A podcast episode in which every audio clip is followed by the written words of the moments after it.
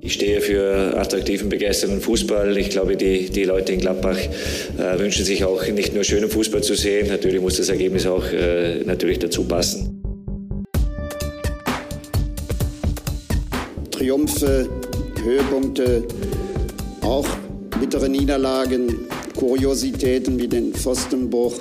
Es gibt nur eine Borussia und die kommt aus Mönchengladbach. Borussia Mönchengladbach schlägt Borussia Dortmund mit 1 zu 0. Wir sprechen drüber hier im Pfostenbruch, eurem Gladbach-Podcast des Vertrauens. Ich bin Kevin, bedanke mich fürs Einschalten und grüße zunächst den Boris. Hi.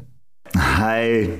Sehr schön. Ach, mir geht's gut. Und Fabian, hi, grüße dich. Ja, ähm, mir geht's hervorragend. Äh, Niederlage von Schwarz-Gelb gestern, ähm, hervorragend. Ähm, ohne jetzt auf die Wahl anspielen zu wollen, aber naja, schauen wir mal, wie es heute läuft. Ähm, ja, Borussia gewinnt äh, großartig, ähm, großartig. Ähm, wir haben es letzte Woche schon gesagt, dass es ein anderes Spiel werden wird als, als gegen Augsburg. Ähm, Kevin, ich habe aber auch deine Worte noch im Ohr. Selbst wenn wir da gegen Dortmund nächste Woche gewinnen, dann ist nicht gleich alles, äh, alles wunderbar und alles hervorragend. Ähm, fühlte sich natürlich gestern im ersten Moment mal so an, aber ich gebe dir absolut recht. Ähm, auch ich würde jetzt mal sagen, alles richtig geil ist jetzt noch nicht. Ähm, ich glaube, da ist noch viel Arbeit zu tun, aber das war jetzt schon mal wieder ein erster ganz guter Schritt. Ja, also ich, ich hatte es ja letzte Woche, ich habe ja gesagt, das ist eigentlich Borussia Haaland. Ähm, der Mann äh, macht ja eigentlich diese Mannschaft aktuell aus. Klar gibt's dann Bellingham und Reus und so weiter, die auch äh, in guter Form sind, aber, aber Haaland ist ja der Schlüsselspieler und der zentrale Spieler dieser Mannschaft, ähm, der in egal welcher Situation einfach mentalitätstechnisch immer weiter, weiter nach vorne geht. Also ich muss auch sagen, das ist ich habe ja letzte Woche noch äh, sehr, meinen sehr pessimistischen Blick auf dieses Spiel gehabt, um ehrlich zu sein. Für mich war es halt so, ich weiß, Kevin, du warst sehr optimistisch kurz vor dem Spiel. Ich, um ehrlich zu sein, trotzdem nicht, weil ich dachte, jetzt wird es noch viel schlimmer. weil wenn wir jetzt auch noch nicht mal, wenn Rose es jetzt auch noch schafft, uns zu schlagen, ohne Haaland und ohne Reus, dann wäre es für mich richtig bitter geworden. Ähm, aber so muss man, also meine, meine Sicht ist schon, wir hatten diesmal jegliches Matchglück vor dem Spiel und während des Spiels, was man haben kann. Und das nehme ich gerne gegen Dortmund. Gegen keine Mannschaft nehme ich es lieber als gegen Dortmund. Ähm, aber äh, es äh, muss einem schon sehr, sehr bewusst sein das hat uns ja jetzt über, über so lange Zeit gefehlt. Wie oft haben wir darüber diskutiert, dass uns immer mal wieder das Matchglück auch gefehlt hat an der einen oder anderen Stelle. Ähm, Gerade gegen Augsburg war ja auch so ein Spiel. Ja, vorne rutscht halt nicht mal einer durch, äh, sodass der letzte Pass ankommt und wir, wir zur Torschung stehen. Player steht drei Zentimeter im Abseits äh, und hinten rutscht da Elvedi eben über den Schlappen. Und dieses Matchglück, äh, das tut ja auch gut, dass man gestern einfach mal Matchglück hatte. So, man kann sagen, ja, mit, dem, mit den Schiedsrichterentscheidungen, Form 1-0, ja, da hatte man einfach mal ein bisschen Glück. Ähm, und das ist so. Und irgendwie habe ich aber auch das Gefühl, man hat es sich aber auch verdient, äh, dieses, dieses Glück einfach mal, mal zu haben, so in der Situation gestern.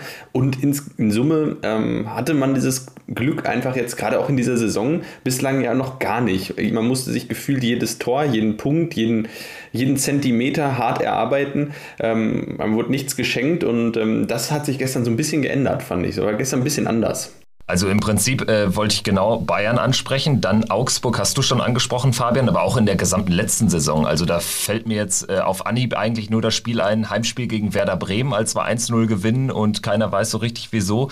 Aber jetzt war das natürlich ähm, endlich auch mal, ähm, ja, dann auch mit einer Schiedsrichterentscheidung, die jetzt, sage ich mal, in äh, 95 von 100 Fällen so wahrscheinlich nicht getroffen wird, die uns zugute gekommen ist. Äh, sprechen wir gleich vielleicht nochmal en Detail drüber, aber alles in allem fand ich, ähm, vielleicht so ein bisschen, Borussia hatte so ein bisschen das, das Glück des Mutigen, weil die Aufstellung war, wie ich fand, richtig mutig. Klar, Netz und Skelly fast alternativlos, ohne Benze, Baini und Leiner. Aber dann die Dreierkette zu formieren, ohne Zakaria, den im Zentrum zu belassen davor auf seiner angestammten Position und stattdessen Toni Janschka reinzuholen, wo du, Boris, letztes Mal noch gesagt hast, ja, der stand ja überhaupt gar keine Rolle mehr zu spielen, kommt rein nach gefühlt 15 Spielen auf der Bank und äh, ähm, liefert eine äh, ganz souveräne Leistung ab. Und dann natürlich natürlich nicht zu vergessen äh, Manu Kone, erster Einsatz in der Bundesliga, dann von Anfang an gegen Borussia Dortmund. Und äh, klar, am Anfang musste er sich noch so ein bisschen akklimatisieren, aber das wurde mit äh, fortlaufender Dauer des Spiels auch immer besser. Und ich muss da einfach auch Adi Hütter ein Kompliment ausstellen, erstmal diesen Mut so aufzubringen. Lasso Player und Florian Neuhaus über 90 Minuten auf der Bank schmoren zu lassen, das wäre etwas, was wir jetzt, äh, glaube ich, unter äh, Trainer Marco Rose so nicht gesehen hätten. Und äh, gerade in so einem Spiel, wo man eigentlich denkt, ja, da müssen ja die Besten, die nominell Besten spielen, fand ich aber, äh, war das genau die richtige, ähm, ja, genau das richtige Signal, dann auch äh, zu setzen, mal in den Kader hinein. Wir haben hier die Alternativen und jetzt ist das Outcome natürlich bestmöglich gewesen. Die haben alle drei richtig gut gespielt. Keiner hat irgendwie einen schweren Box sich geleistet und das kann, glaube ich, insgesamt äh, der Truppe Auftrieb geben. Ja, ähm, und wir haben es letzte Woche ja besprochen. Wir haben ja letzte Woche über Florian Neuhaus zum zweiten Mal in Folge gesprochen, über die zweite, dritte schwache Leistung in, in, in Folge, wo wir gesagt haben, das ist eigentlich, ähm, eigentlich zu wenig. Und ähm, dann haben wir über die Alternativen gemutmaßt, was man machen könnte. Ähm, gerade dann, als wir gesagt haben, Zakaria könnte man auch hinten reinziehen gegen den Haaland. Der hat gestern nicht gespielt. Dadurch finde ich es dann auch wieder, ähm, ich weiß gar nicht, ob Adi Hütter äh, das wusste oder oder ob das noch eine, eine kurzfristige Änderung war mit Toni Janschke. Ähm, ich bin mir nicht sicher, ob ein Toni Janschke tatsächlich gespielt hätte, wenn Haaland und Reus da vorne gewesen wären. Ähm, ich kann mir fast vorstellen, dass der dass Adi Hütter da auch nochmal kurzfristig reagiert hat. Ist rein spekulativ. Ähm, aber das, also ein gutes Zeichen, wir haben ja darüber gesprochen, wir haben über Laszlo Benisch gesprochen, aber wir haben irgendwie äh, Manu Kone erstmal rausgelassen, weil wir, ich glaube, also mir ging es zumindest so, ich weiß nicht, wie es euch da ging, ich habe irgendwie dran gedacht, dass er da ist, aber so richtig damit gerechnet hat man nicht, dass er von Anfang an spielen könnte, weil die Erfahrung von Borussia der letzten Jahre hat ja auch eigentlich immer gezeigt, unter Rose, unter Hacking, da wird den, diesen Spielern dann im Zweifel eher nicht die Chance gegeben, in so einem Spiel dann von Anfang an zu spielen. Und ähm, das hat sich jetzt gestern komplett geändert und ist eine komplett neue, andere Herangehensweise, die sich gestern auf jeden Fall mal ausgezahlt hat. Ich muss auch sagen, also wenn man sich das mal vorstellt, Manu Kone ähm, gegen, also in einem, äh, in, in, einer äh, Spiel, in einem Spielbereich, wo ein Axel Witz Witzel, ein Bellingham, ähm, ein Moda Hut spielen. Das sind alles hoch etablierte äh, ähm, Spieler, ähm, gnadenlos talentiert und wie der sich da sehr schnell reingefressen hat, das war, also muss ich ganz ehrlich sagen, das war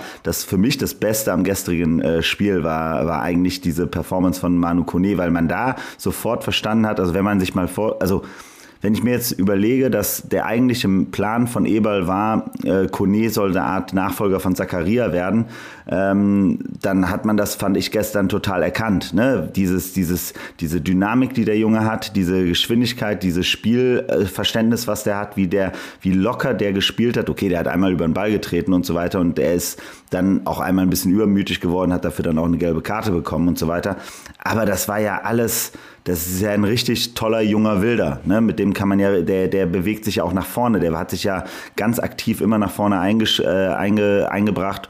Und äh, deshalb fand ich das super. Und ich muss aber auch sagen, ich fand Embolo ähm, wieder hat, also wird jetzt auch langsam wieder fitter und besser. Einfach die Art und Weise, wie er den Ball abschirmt und äh, den Ball auch halten kann in vielen Situationen. Das war gut. Das einzige Problem ist halt nur, man merkt ihm immer wieder an, er ist halt kein Neuner. Er ist halt kein Stürmer. Er hat viel zu oft die Bälle im Mittelfeld äh, mitgespielt und dann hat man einfach wieder gesehen, dass wir in der Offensive dann wieder äh, keinen Mann in der Box hatten. Ähm, das ist halt das einzige Thema, was man bei ihm, finde ich, immer wieder sieht. Also ich fand, für das Spiel gestern war er prädestiniert, weil es natürlich dann auch mit äh, einem Mann mehr im Rücken, dem 1-0 dann im Rücken, gerade in der zweiten Halbzeit auch darum ging, einfach Bälle zu verteilen, festzumachen. Kurios ist natürlich wirklich, dass er, wenn, also manchmal hat er Spiele, wo er total häufig in perfekte Abschlusssituationen kommt. Dann schießt er häufig auch zumindest ein oder zwei, manchmal sogar zwei Tore hatten wir auch schon in der letzten Saison ein paar Mal aber er könnte dann auch vier oder fünf schießen gefühlt und dann hast du aber wieder etliche Spiele, wo er so gar nicht in Abschlusssituationen kommt, wo er aber trotzdem häufig wertvoll ist. Deswegen bin ich auch eher Embolo-Fan und das hat sich gestern wieder gezeigt. Gerade hinten raus ähm, hatte er dann irgendwie so ein bisschen auch die, die Rolle des ersten Verteidigers manchmal, auch dann mit Ball, ne? aber trotzdem alleine, wenn er ihn hält, dann äh, sehe ich da selten Gefahr, dass er da irgendwie so einen Unforced Error produziert, der dann irgendwie in einen gegnerischen Konter mündet. Also das fand ich schon ganz gut. Und ähm, alles in allem, wir haben jetzt ja viel darüber gesprochen, ähm, dass wir dann natürlich auch äh, von dieser Schiedsrichterentscheidung profitiert haben. Wie habt ihr denn generell einfach ähm, diese Phase gesehen? Also A mit dem, mit dem Tor, weil ich denke, wir sind uns einig, äh, in den ersten 35, 37 Minuten ist ja quasi gar nichts passiert. Dann fällt das Tor für uns.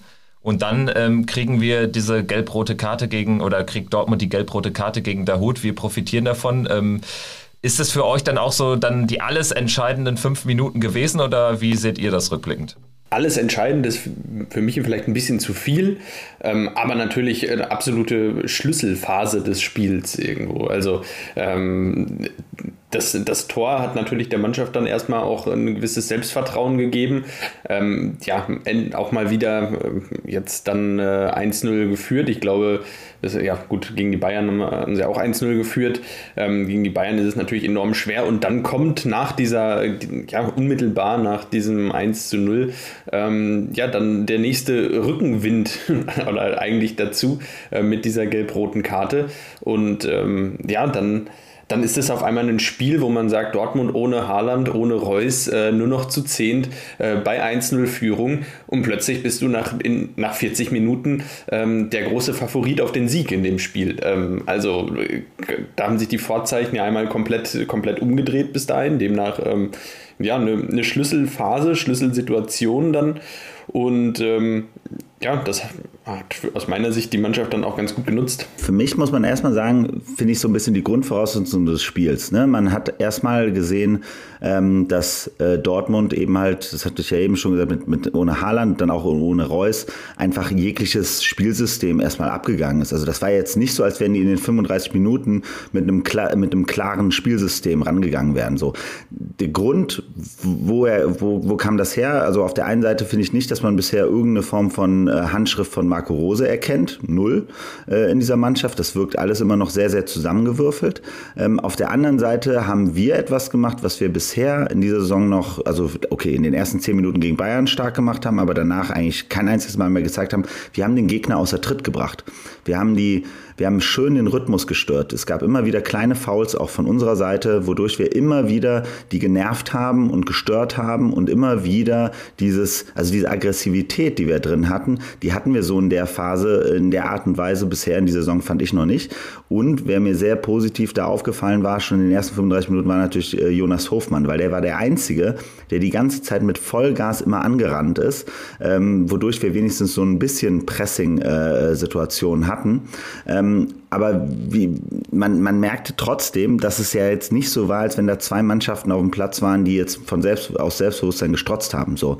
Und deswegen war am Ende diese, waren diese fünf Minuten schon, fand ich so, dieses auf der, auf der Waage, das, was dann eben halt es zu unserer Seite hat kippen lassen. Ne? Weil das waren einfach so dieses, dieses Flippertor von, von Zakaria, wo er einfach mal einen Doppelpass mit Bellingham spielt. Super.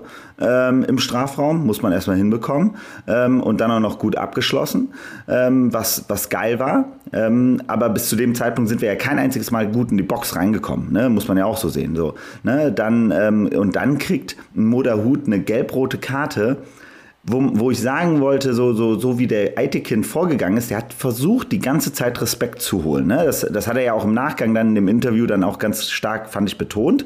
Ne? Es ging ihm sehr stark um, seinen, um den Respekt vor ihm, den er irgendwie nicht bekommen hat. Und das hat man ja gemerkt. Er war ja einfach genervt. Er war genervt von dem Spiel, wie beide Mannschaften rangegangen sind, viel, viel lamentiert haben, viel gemeckert haben, viel klein-klein Fouls gemacht haben und so weiter und so fort. Und ich bleibe, also meine Lesart, wie Eitekin sich im ersten Moment verhalten hat, er hat nicht sofort gesagt, ich schicke den jetzt mit Gelbrot runter. Er wollte ihm erstmal nur eine gelbe, also meine Situation, so wie er sich verhalten hat, wie ich ihn gelesen habe, hat er einfach erstmal eine gelbe Karte gegeben, hat aber dann sofort kapiert, ach, der hatte schon gelb. Jetzt gebe ich ihm auch noch die gelb-rote. Das war jetzt nicht so, dass er gesagt hat, so nach dem Motto, den haue ich jetzt garantiert vom Platz, sondern das war eher in der Situation, war er so genervt, das merkte man dem alte Kind, fand ich so krass in seiner Gestik an, der war so geladen, dass er einfach nur gesagt hat, so, jetzt kriegst du eine gelbe Karte. Ah nee, jetzt hast du auch schon eine gelbe Karte bekommen, ah, jetzt hast du gelb-rot. Zack, wumm. So, dann steht er ja auch dazu. Das muss man ja bei Eitekin sagen, ne? das ist ja immer sein Vorteil. Das ist auch zum Beispiel der große Unterschied, der jetzt in der ganzen Diskussion nach dem Spiel losging, als die Leute das dann halt mit unserem Player äh, äh, mit der gelb-roten Karte von Player hier gegen, von Stieler gegen, gegen Leipzig verglichen haben. Da hat Gladbach bis zu dem Zeitpunkt das Spiel gemacht, war ganz klar auf der, äh, auf der Gewinnerseite, hat ganz klar dominiert mit allem drum und dann hat dieser, äh, hat dieser Schiedsrichter mit einer Aktion wirklich dem, dem Spiel eine andere Konnotation bekommen. Gestern war es so, das war ein Spiel, das war 50-50 und ja, diese, diese, diese gelb-rote Karte hat am Ende einen Effekt gehabt, definitiv. Wobei man nicht sagen, also ich muss schon sagen, man hat jetzt, finde ich, nicht gemerkt, dass wir jetzt äh, in der zweiten Halbzeit diese, diesen einen Mann mehr so dermaßen stark ausgespielt haben. Da hätte ich mir, das hätte man auch anders machen können. Ja, finde ich, finde ich schon, um da anzufangen, dass man das sicherlich hätte anders machen können. Aber da hat man auch wieder gemerkt, dass das Selbstvertrauen einfach überhaupt nicht da war. Das war natürlich dann ein bisschen größer mit der 1-0-Führung im Rücken. Dann spielst du schon natürlich mit einer breiten Brust in einem Stadion, was dir auch ein bisschen äh, von den Tribünen natürlich echt was zurückgibt. Also Stimmung war ja auch absolut positiv in dieser erhitzten Gemengelage. Ähm, ich muss aber auch sagen, dass äh, bei, bei dieser Situation rund um Dahut, wenn man das erstmal vergleicht mit der Gelb-Roten gegen Player in Leipzig. Damals hat ja Alassane Player quasi für zweimal Meckern innerhalb zehn Sekunden zweimal jeweils gelb gekriegt. Hier reden wir erstmal darüber, dass Dahut vollkommen vorbelastet schon wieder zu spät in den Zweikampf geht. Also die erste gelbe war ja komplett unstrittig einen Meter vom Strafraum Hofmann gefault, woraus dann ein Freistoß resultierte.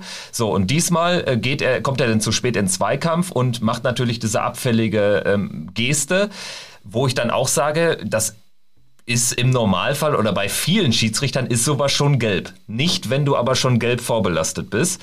Und da finde ich, haben die Dortmunder schon einen Punkt. Also ich würde mich als Dortmunder auch aufregen, weil das Ding ist ja, sowas, solche Situationen, wo gelb vorbelastete Spieler dann irgendwie dann nochmal so ein bisschen meckern. Ich meine, der hat jetzt auch nicht rumgespuckt oder irgendwen angeschubst.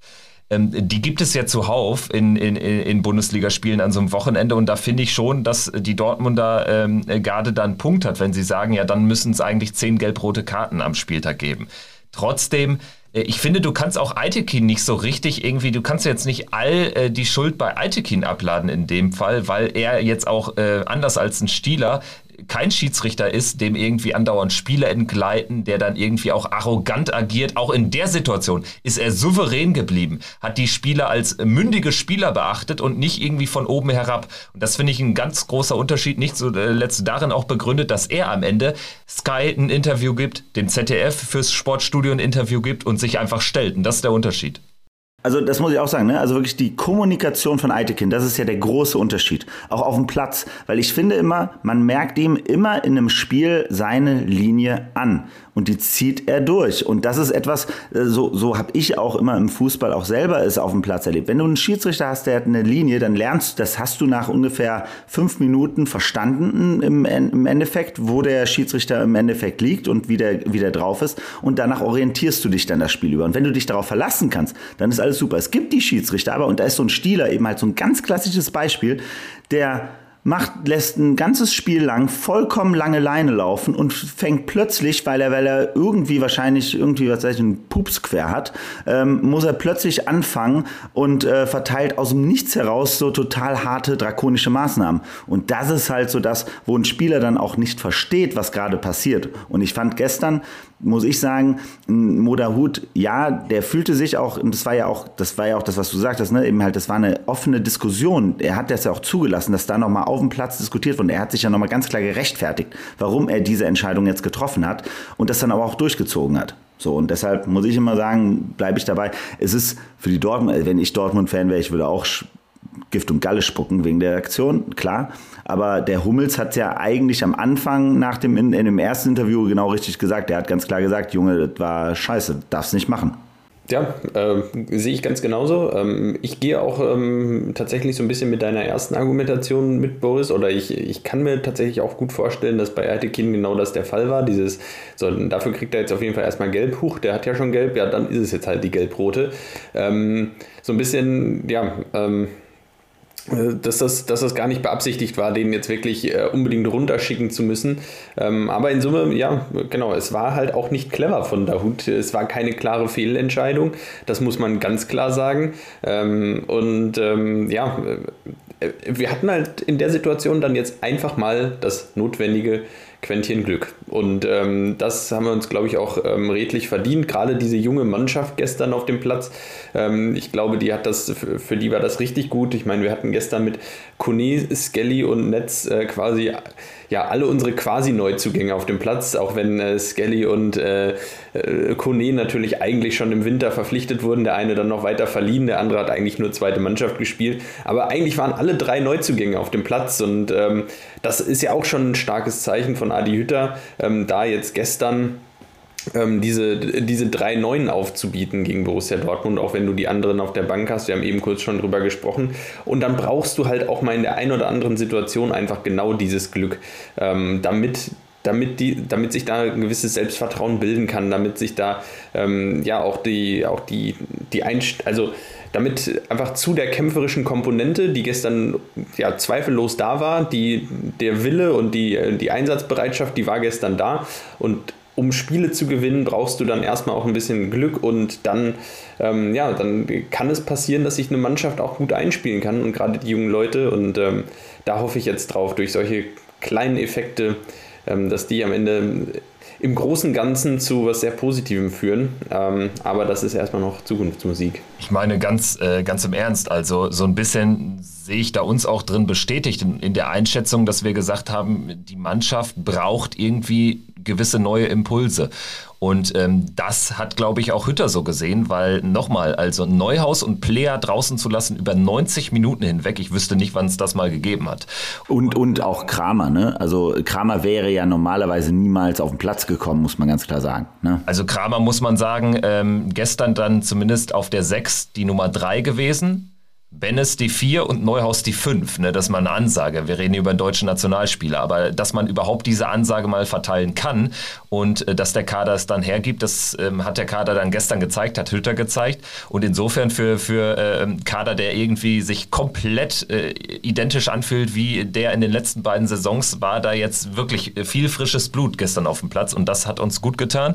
Und ähm, ja, ich muss auch sagen, generell bei den Dortmunder Ausflüchten dann auch bei den Aussagen von, von Kehl und so, was da ja immer nicht mitschwang ist, dass Dortmund auch einfach bei 11 gegen 11 völlig harmlos war. Also ich habe keine Torchance gesehen, bis auf das Ding dann hinterher zu zehn, als Hazard dann äh, zufallsmäßig dann den Ball kam, aber auch sehr überrascht war und dann ähm, der Kopfball ähm, aufs Tornetz ging. Aber alles in allem war Dortmund einfach eine komplett harmlose hart formuliert Mittelklasse-Mannschaft, die so äh, ohne Haaland und Reus und ohne Sancho, der ja auch nicht mehr da ist, ähm, so eher so um Platz 5 bis 8 spielen würde, ganz ehrlich. Ich meine, guckt euch mal deren Offensive an. Mukoko und Malen, das war ja gestern, also da war ja nichts. Also ich meine, der Reporter hat es ja auch einmal richtig gezeigt. Ich meine, der eine hatte sieben, sieben Ballkontakte, der andere hatte 14 Ballkontakte in der ersten Halbzeit. Ne? Also da war ja wirklich ähm, nichts passiert und deshalb, aber ich muss auch sagen, wirklich dieser, dieser Faktor mit der Aggressivität.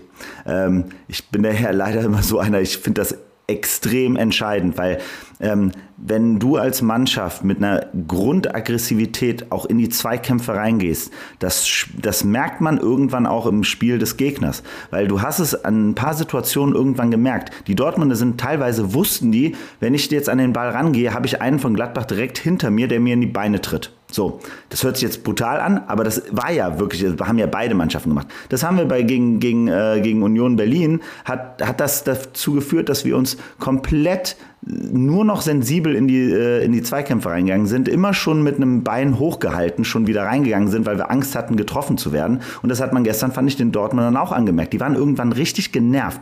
Der Guerrero und so weiter. Die waren ja wirklich, wenn die an den Ball kamen, merkten die sofort, da steht mir einer auf dem Fuß. So.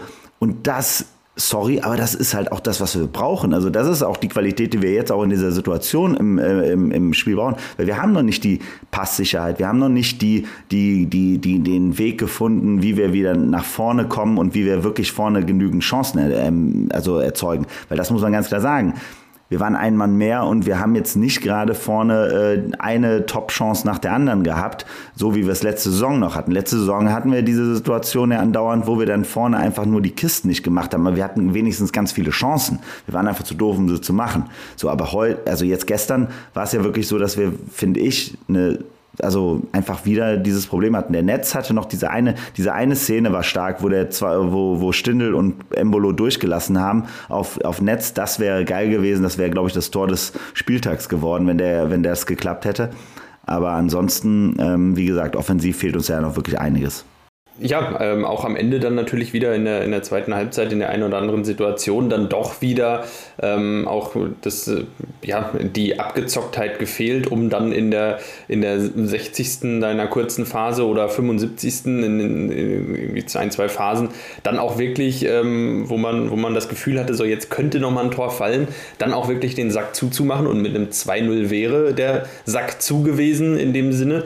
Ähm, und dann hat man in der 90. Minute ist man wieder darauf angewiesen, dass man das Spielglück auf seiner Seite hat. Ähm, wenn äh, Hazard da etwas äh, entweder drei Zentimeter größer ist oder etwas besser hinter den Ball kommt, dann steht es nämlich in der 92., 91. Minute am Ende 1-1 und dann ja, hat man den Salat und äh, das kam gestern auch dazu. Auch da hatte man das nötige Spielglück und ähm, es tut irgendwie gut, dass man das hatte. So ging es mir auf jeden Fall. Natürlich, natürlich positiv vielleicht. Man kann es ja auch so ein bisschen umkehren und zwar kann man ja sagen, ähm, dass Borussia auch nicht kopflos gespielt hat. Also, weil den Anschein hat es in der letzten Rückrunde häufig gehabt, wo wir unglaublich viele Führungen dann auch hatten und wo dann ja das 2-0 gefehlt hat, wo wir dann aber teilweise in Führung liegend auch in Kontersituationen gelaufen sind. Und das, muss ich sagen, war positiv. Wir hatten nicht ein richtig fatales Abspielding, kein Abspielfehler irgendwie im Mittelfeld oder so. Und wir haben ähm, dadurch, glaube ich, dann auch, äh, ja, das ging dann so ein bisschen zu Lasten von klaren Torchancen. Also Netz, ja, dieses Ding. Und ansonsten fehlen, äh, denke ich noch an eine Geschichte, da ist, glaube ich, dann Stindel über außen reingebrochen oder Hofmann war es, glaube ich, wo dann aber der Pass nicht wirklich kam. Embolo kam auch nicht an den Ball. Ähm, also es gab ja so im Ansatz wieder die Szenen, das ist ja auch das, was ihr ansprecht Trotzdem hat mir irgendwie ganz gut gefallen, auch im Vergleich zu vielen Spielen in der letzten Saison, dass es nicht kopflos war. Und klar, am Ende das Ding das wäre natürlich der absolute Downer gewesen, aber es war jetzt ja auch wenig rausgespielt. Ich meine, war ein Ball rein. Sommer macht es eigentlich sogar gut. Er weiß nicht, muss lange stehen bleiben, weiß nicht, geht da irgendwie noch ein Fuß oder ein, äh, ein Kopf irgendwie an den Ball, der den Ball in eine ganz andere Torecke äh, bringt. So, und dann äh, kommt er an den Ball und äh, versucht ihn wirklich stramm nach außen äh, zu kicken. Und dann steht da ausgerechnet Hazard, der aber ja auch nicht kontrolliert geköpft hat, nicht kontrolliert köpfen konnte klar, will ich nicht schönreden, ne, aber ähm, wäre dann auch wirklich maximal unglücklich wieder gewesen. Und ähm, ja, bevor wir vielleicht so ein bisschen auch den, den Ausblick nach vorne werfen, können wir jetzt nochmal schauen oder hören, was Dobby zu sagen hat. Dobbys Meinung zum Spiel zum 1 zu 0 der Borussia gegen den BVW.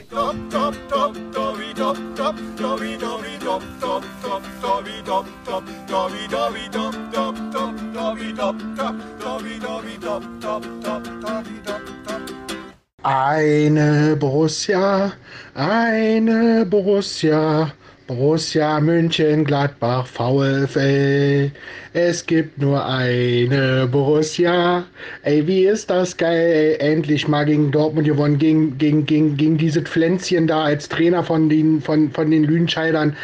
1 zu 0 gewonnen, auch wenn das ein Scheißspiel war. Wir haben uns so schwer getan und eigentlich auch, äh, ja, das war so ein typisches 0-0-Spiel.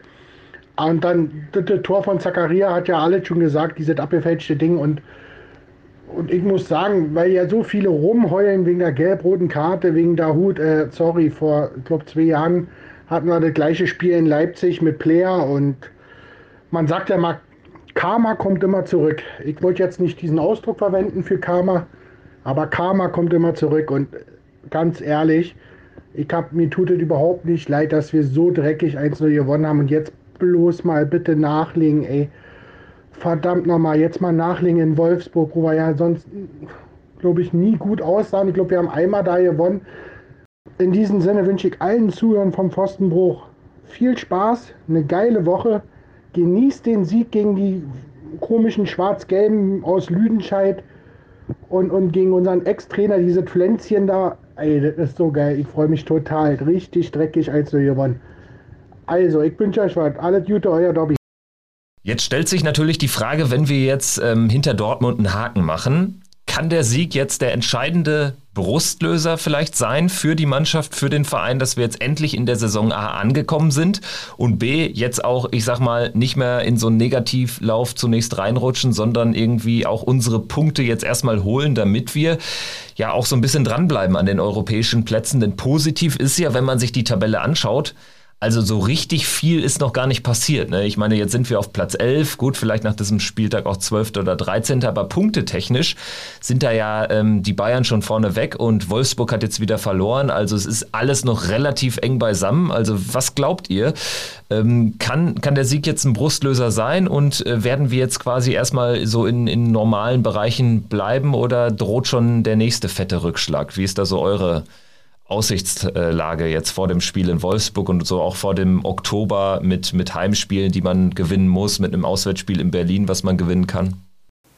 Ja, also wenn wir jetzt nur mal auf Wolfsburg schauen, also nächste Woche in Wolfsburg hatten wir jetzt ganz kurioserweise die Chance, ähm, den katastrophalen Fehlstart eigentlich wieder gut zu machen. Nächste Woche kommt wieder ein Spiel, ähm, da kann Borussia mit der gleichen Aggressivität ähm, auftreten, ist wieder so ein bisschen der, ähm, ja eigentlich der, der Außenseiter im Spiel, äh, nicht der, der Favorit auf den Sieg. Die, die Wolfsburger werden da mit Sicherheit auch ähm, den größeren Anteil an Ballbesitz haben.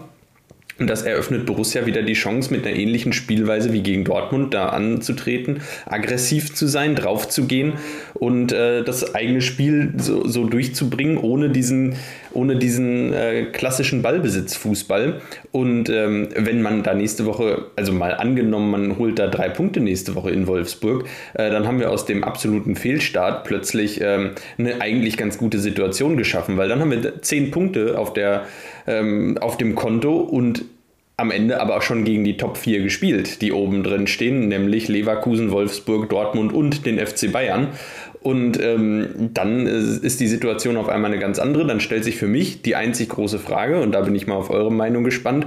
Ähm, das sieht jetzt gegen die Top-Teams alles ganz gut aus und ich bin da auch gegen Wolfsburg nächste Woche nicht allzu pessimistisch. Das Einzige, was mich noch ein bisschen ratlos macht, ist die, die, sind die Auftritte gegen die etwas kleineren Teams. Ähm, wo ich ähm, ja dann mir erhoffe, dass man sich da jetzt mehr und mehr auch äh, Lösungen erarbeitet, weil da kann man im Zweifel nicht immer so aggressiv auftreten. Wenn du selbst den Ball hast, ist es eben schwierig, aggressiv in die Zweikämpfe zu gehen.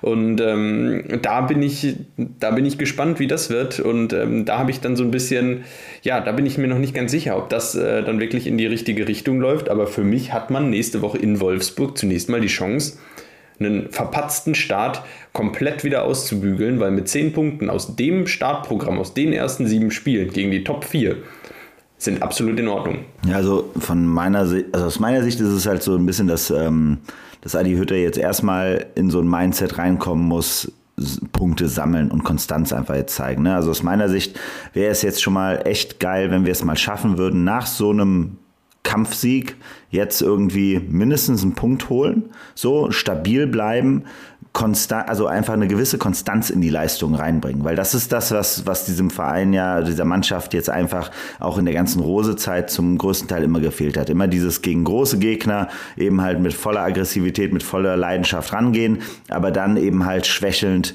im Mittelfeld, im äh, unteren Drittel halt sozusagen da nicht so den richtigen, äh, die, die richtige Mentalität auf den, auf den Platz zu bringen. So, und ich glaube, das ist das, der Schlüssel, an den, den, den, den Hütter jetzt äh, finden muss, wo er eigentlich sagen muss, wie schaffe ich, dass diese Mannschaft wirklich beständig gut eben halt performt. Ähm, da sind äh, mindestens ein Unentschieden drin. Wir können aber auch eigentlich jeden Gegner äh, schlagen und dieses Mindset eben halt wieder zu schaffen und da eben halt dann aber auch wirklich zu gucken, wie kann man dann diesen Kader mit den Möglichkeiten, die er eigentlich hat, eben halt so immer wieder ansticheln, dass zum richtigen Spiel die richtigen Leute auf dem Platz stehen, die dann aber auch äh, mit, mit, mit Galligkeit eben halt den, den Sieg holen wollen. Ne? Weil das ist irgendwo so das, wenn wir jetzt, jetzt mal als an, angenommen, wir verlieren jetzt eben halt richtig dämlich 3-0 gegen Wolfsburg, ist all das, was wir uns jetzt gerade wieder erkämpft haben, wieder dahin. Da geht die Diskussion wieder los. So, dann kommt, wer, wer kommt nach Wolfsburg? Wer ist dann der nächste Gegner? Ist es schon Herd? Stuttgart. So. Länderspielpause. Genau, da kommt wieder Länderspielpause und dann kommt Stuttgart. So, Stuttgart, da wird schon wieder, dann stehen wir schon wieder gegen so einen Gegner, wo wir ganz klar überhaupt nicht wissen, wo wir genau gerade sind. Ne? Und dann ist wieder nur Fragezeichen drin, Fragezeichen drin, Fragezeichen drin. Deshalb glaube ich, aus meiner Sicht ist einfach das Entscheidende, eben halt die Konstanz jetzt herzustellen als Mannschaft. Also ich glaube, es ist ganz wichtig jetzt, ähm, dass wir ähm, uns aber bewusst machen, dass in Wolfsburg eben ein Sieg jetzt auch nicht unbedingt eingeplant ist. Also A, schon mal historisch bedingt. Jeder Gladbacher fährt nach Wolfsburg und weiß, da gibt es historisch gesehen wenig Tore und äh, ja, meistens mindestens ein Gegentor für uns. Und ähm, ich glaube, es gab einen Sieg insgesamt in Wolfsburg in diesem Jahrtausend. Jonas Kolker. Jonas Genau, Kolker. das 3-1 und dann damals als Effenberg und Co. den, den Klassenerhalt perfekt gemacht haben. Das war aber irgendwie. Friedel Rausch. Friedel Rausch. Leute, seid euch das immer bewusst. Das waren ganz dunkle Zeiten. Aber äh, ja, ja, und tatsächlich äh, äh VfL Wolfsburg in diesem Stadion erst einmal geschlagen. Also in, äh, genauso schlecht wie Augsburg und Freiburg, die ganzen Burgspiele, wie Stobby in der letzten Woche gesagt hat. So, das spielt ja alles damit rein. Und so fahre ich da auch ehrlich gesagt hin in dem Wissen, gut, wenn wir da mit einem 0-0 wieder nach Hause fahren, dann haben wir acht Punkte. Wir haben vier Punkte gegen diese Top-Teams geholt, wo wir jetzt schon alle Schreckensszenarien an, an die Tafel gekritzelt haben, mit vier Punkten nach sieben Spielen dazu stehen. Das ist jetzt nicht mehr möglich. So, und dementsprechend, ich finde, du kannst, du hast jetzt ganz viel negativen Druck schon mal abgeladen. Selbst wenn du da 1-0 verlierst, wiegt so eine Niederlage nicht ansatzweise so schwer, wie wenn du gegen Stuttgart und Bochum, sag ich mal, jeweils 1-1 spielen würdest. So als Beispiel. Oder wie die Niederlage in Augsburg. Dementsprechend finde ich, kannst du jetzt eigentlich relativ optimistisch tatsächlich sogar nach Wolfsburg fahren. Und wer weiß, Sevilla kann die jetzt mal ordentlich kaputt treten, die sympathischen Treter aus Spanien. Die spielen da äh, äh in, in der VW-Arena unter der Woche Champions League. So, das Ding haben wir nicht. Samstag fahren wir dahin, haben auf jeden Fall mehr Selbstvertrauen als jetzt vor dem Dortmund-Spiel. Und dann schauen wir mal, was geht. Und dann geht es aber tatsächlich darum, nach der Länderspielpause, dann stehen die Partien auf dem Spiel, äh, wo du wirklich dir keine Punktverluste erlauben darfst. Gerade zu Hause Stuttgart-Bochum, dazwischen Hertha auswärts ist auch so ein Ding, wo es einfach mal gut wäre, mal wieder was mitzunehmen. Wenn ich mir insgesamt diese vier Spiele anschaue im Oktober mit Wolfsburg, ich sag mal, in der idealen Welt sollten das acht, neun Punkte sein. Jetzt nicht in der utopischen, dann können es auch gerne zwölf sein, aber ist jetzt eher unwahrscheinlich. Aber da müssen wir eigentlich wieder hinkommen, dass du dann diese selbstverständlichen Siege einfährst, in Anführungsstrichen selbstverständlich. Und dann kannst du auch mal einfach mal 0-0 in Wolfsburg komplett akzeptieren und fährst dann mit, einem, mit breiter Brust nach Hause. Und da müssen wir, glaube ich, hinkommen. Ja, genau. Ich äh, sehe ich absolut genauso. Ich bin total der Meinung, dass man sich durch diesen Sieg gestern auf jeden Fall ein entspanntes Auswärtsspiel in Wolfsburg er, er, erarbeitet hat. Und dieses entspannte Auswärtsspiel in Wolfsburg, ich glaube, das kommt uns gerade zugute. Ich glaube, es ist gerade gut, dass wir ähm, nächste Woche eben nicht nach, äh, nach Freiburg oder nach Bochum oder nach Bielefeld fahren, sondern eben nach Wolfsburg, ähm, weil wir da genau wie du sagst, die haben jetzt, die spielen Champions League, die, die sind unter der Woche gefordert. Äh, wir können da aggressiv auftreten, wir sind da die frischere Mannschaft, ähm, haben jetzt ein bisschen Selbstvertrauen. Von uns erwartet aber auch keiner groß was am Samstag da. Und das ist die Riesenchance am Samstag da in Wolfsburg mal was mitzunehmen. Ich weiß, das sagen wir auch jedes Jahr und jedes Jahr wird es wieder nichts, aber, aber ich glaube trotzdem weiter dran. Ich als naiver Optimist. Ist ja das Schöne. Also wirklich, man hat immer wieder aufs neue Hoffnung. Ich meine, die einzige Hoffnung, die, die heute stirbt am Wahlabend, ist, dass wir jemals im Dreisamstadion noch gemeinsam Sieg bejubeln dürfen. Das ist nicht mehr möglich, aber die VW-Arena steht bis Samstag noch, also da geht was. Muss ich ein kleines Sternchen dran setzen. Ich hoffe natürlich, dass wir nie wieder im Dreisamstadion einen Sieg bejubeln müssen, weil das würde bedeuten, dass wir bei Freiburg 2 in der dritten Liga antreten müssten. äh, also ganz weg ist das Stadion ja nicht. Guter Und Punkt, ja. Ich hoffe, dass wir nie wieder da antreten müssen. Ja, aber also wie gesagt, auch äh, ich weiß nicht, ob es daran liegt, ob irgendwann Maxi Arnold äh, Wolfsburg verlässt. Ich weiß nicht, irgendwas scheint da auf jeden Fall drin zu sein. Also deshalb egal wie, lasst uns einfach mal hingehen und wie gesagt, entspannt in Anführungsstrichen. Auf der anderen Seite aber wird es einfach, wird sich jetzt zeigen, ob, ob Hütter eben halt jetzt eben halt, wie er an so ein Spiel rangeht. Ähm, wie gesagt, ich bleibe, ich fände es auch gut, wenn wir einfach mal mit dem Mindset rangehen. Wir, wir müssen hier nicht gewinnen. Wir sind nicht die, die das Spiel machen müssen und hier klar der Dominator sein müssen, sondern ähm, hier kann man auch mal einen dreckigen Sieg einfahren oder ein dreckiges Unentschieden und alle stehen da und sagen, geil. Ja, und das Ding ist halt, wenn wir da jetzt aber mit vier Punkten hingefahren wären, ergibt sich natürlich äh, eine ähnliche Statik des Spiels, aber eine andere Ausgangslage und anderen Druck und den haben wir uns jetzt vom Hals verschafft. Also auch das ist ja der angenehme Nebeneffekt des, des Sieges gegen Dortmund. Also insofern, wir halten fest, wir sind alle ein bisschen optimistischer, als es eigentlich wahrscheinlich schlau wäre vor einem Wolfsburg-Auswärtsspiel. Aber ähm, ich denke, nach, nach gestern kann da was gehen. Bin, bin sehr gespannt auf die Aufstellung tatsächlich. Also irgendwie äh, scheint das ja, scheint ja Hütter generell dann aktuell noch einfach nicht so seine Startaufstellung gefunden zu haben. Das sieht man ja. Also es gibt ja verhältnismäßig viele Wechsel. Aber ähm, auch so grundsätzlich auf die taktische Formation äh, bin, ich, bin ich sehr gespannt. Vielleicht ergibt es auch da wieder Sinn, mit einer Dreierkette zu spielen.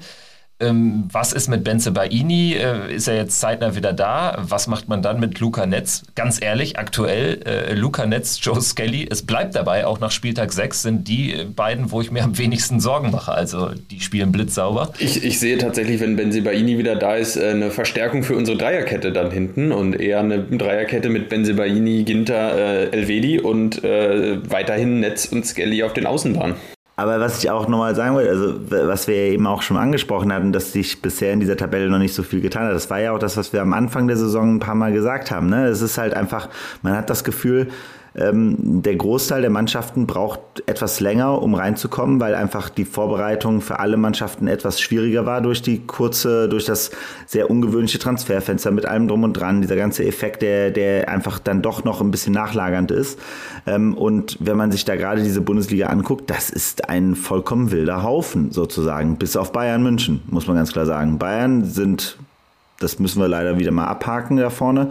Ähm, aber der Rest dahinter ist ein relativ breites Feld von Mannschaften, wo, glaube ich, wir schon noch die, die gesamte Hinrunde über es haben werden, dass da eine relativ schnelle Dynamik in der Tabelle sein kann. Wenn man mal ein, zwei Spiele am Stück gewinnt oder mal drei Spiele am Stück gewinnt, kann man sich da ganz schnell nach oben bewegen. Man kann aber eben halt auch ganz schnell wieder nach unten durchgereicht werden. Wir haben vielleicht ein, zwei Mannschaften, die wahrscheinlich eher ganz schwach äh, enden werden. Das ist dann vielleicht unser Vorteil äh, oder auch für andere Mannschaften eher der Vorteil, dass sich da was schon mal beruhigt in Sachen Angstszenarien.